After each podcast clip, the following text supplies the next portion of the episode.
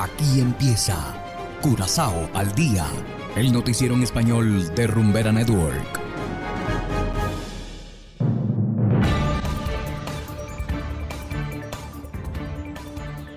Muy feliz tarde para todos nuestros estimados oyentes de Rumbera Network 107.9 FM. De igual manera saludamos a quienes nos escuchan a través de noticiascurazao.com.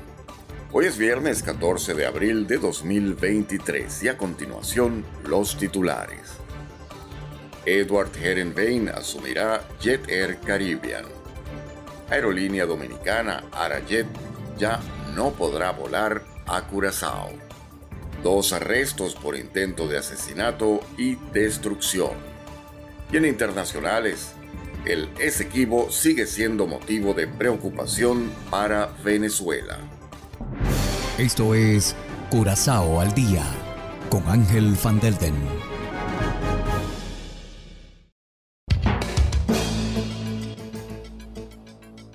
Empezamos con las noticias de interés local. Edward Herenvein está temporalmente a cargo de la aerolínea local Jet Air. Esto ocurre luego que el director general, Robert Mass, presentara su renuncia. Herenvein estará a cargo hasta que se encuentre un reemplazo permanente para este cargo. Edward Herenvein es bien conocido en la aviación tras ser director de Inceler durante varios años. La aerolínea fue declarada en quiebra en febrero de 2019 en parte debido a la crisis en Venezuela. Esta habría sido la razón principal que puso fin a Inceler después de 13 años. Y también en materia de aviación, la aerolínea dominicana de bajo costo Arajet ya no podrá volar a Curazao. La Autoridad de Aviación Civil le ha revocado el permiso. La empresa de República Dominicana no habría cumplido con los acuerdos según lo informa el diario Extra. Anteriormente hubo problemas con los pagos de la empresa dominicana sin embargo, estos se resolvieron a principios de este mes. Y en el ámbito policial, la policía arrestó a dos hombres por intento de asesinato, asalto y destrucción. El incidente ocurrió en Groot Quartier el martes en horas de la noche. Los dos hombres tuvieron una discusión que se salió completamente de control. El sospechoso de 39 años continúa bajo custodia el otro sospechoso, de 66 años, se le permitió irse a casa después de ser interrogado. Hacemos ahora una pequeña pausa y enseguida volvemos con más de Curazao al día. Curazao se mueve con 107.9. El día que te conocí, lo sentí, me dejé llevar, me morí, reviví en el mismo bar. You got me so intoxicated. It's the love I've been waiting.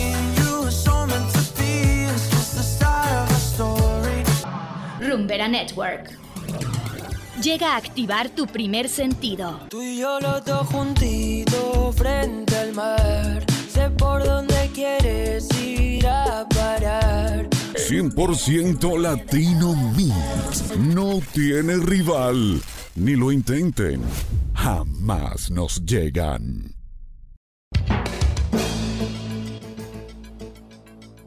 Continuamos ahora en el ámbito internacional. Tanto el gobierno como la oposición en Venezuela se refirieron al pronunciamiento de la Corte Internacional de Justicia respecto al litigio con Guyana por el territorio Esequibo. Desde Caracas informa la corresponsal de La Voz de América, Carolina Alcalde.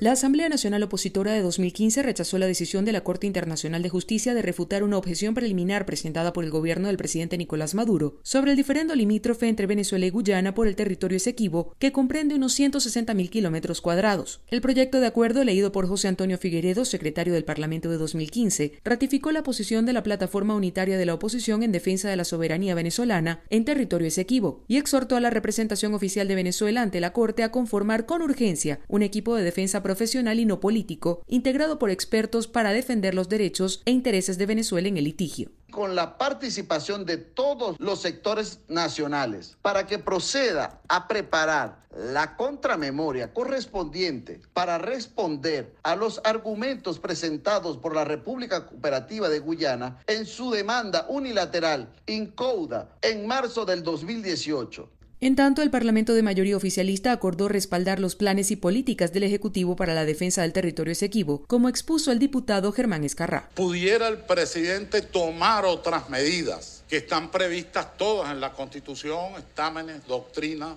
sobre esta materia? Pero lo que debe quedar claro es nuestro respaldo absoluto y reconocimiento al presidente. En 1966 fue firmado el Acuerdo de Ginebra para dirimir el conflicto sobre la soberanía, luego de que Venezuela considerara nulo e irritó el laudo arbitral de París de 1899, que cedió el territorio a Gran Bretaña, que en ese entonces mantenía Guyana como colonia.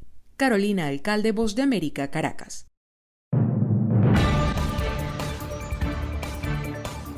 Y de esta manera llegamos al final de Curazao al día. Trabajamos para ustedes Saberio Ortega en el control técnico y ante los micrófonos Ángel Van Delden. Tengan todos una feliz tarde y será hasta la próxima.